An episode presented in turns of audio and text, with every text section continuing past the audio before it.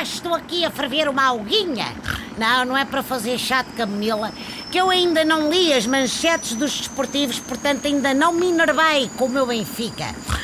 É só para ter a certeza que a minha alguinha não está contaminada e o meu táxi está livre de legionela.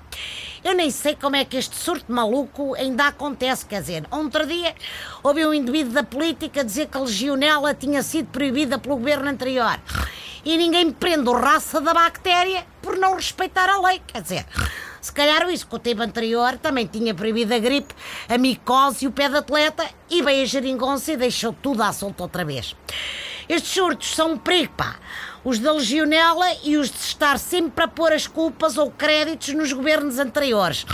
Mas pessoal, tenham cuidado que apesar de tudo, a legionela é mais grave do que oposições com tiques de ressabiamento. E se calhar, se é para mandar bocarras ao governo atual, pedia-se, mas era medidas de fiscalização como deve ser.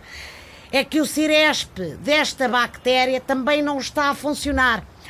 Vejam lá isso, hein? E já agora, tomem nota de outro sorto que vem da América.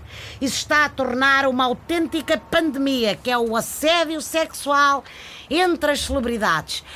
Isto começou ao que parece nos produtores, é pá, já vai nos atores, que se desdobram em desculpas. Só resta saber quando é que o surto de escândalos chega às fábricas, escritórios, estabelecimentos comerciais de todo o mundo, onde o vírus do assédio é capaz de fazer mais vítimas do que em Hollywood inteira. Bom, não fica tão bem nas revistas cor-de-rosa, mas é que mais bruxas. Ninguém acredita, pero o que lazai, lazai. Tirem lá a mão da perninha alheia, pá. Minhas senhoras e meus senhores assediadores, e tomem juízo, que a gente já está no século XXI há 17 anos, Catano. Ai.